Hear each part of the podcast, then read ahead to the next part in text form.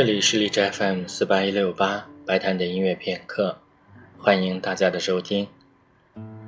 在今天的节目里，将为大家介绍的音乐是马勒的 A 小调第六交响曲。在前面的节目当中，我们曾经播放过马勒的第一交响曲、第二交响曲，还有第五和第六两部交响曲的选段。马勒的第六交响曲创作时间是在一九零三到一九零四年之间，真正属于是创作于世纪之交的音乐。这个时候，一些作曲家，比如拉赫玛尼诺夫，还在写着比较传统的曲子；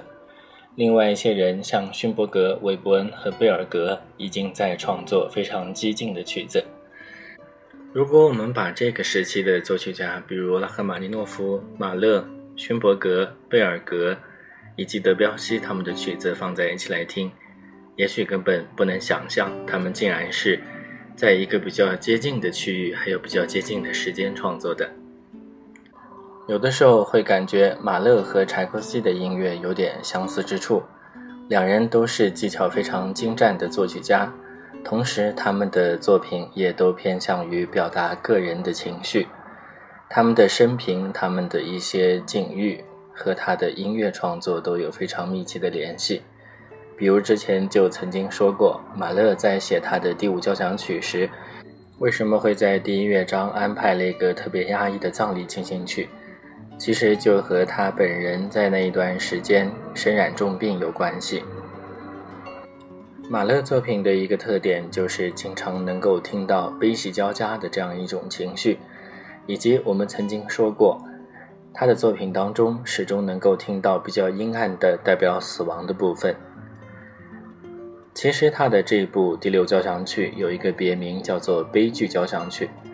但实际上，在他创作第六交响曲的这段时间，是他人生当中比较幸福的一段时间。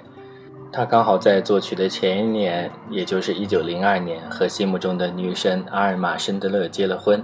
然后后面他们的女儿又出生了。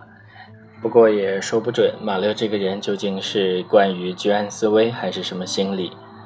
他即使在幸福的时候，也同样在想着一些悲惨的事情。比方他的大女儿还活得好好的，那么他就会去创作一首声乐套曲，叫做《悼念亡儿之歌》。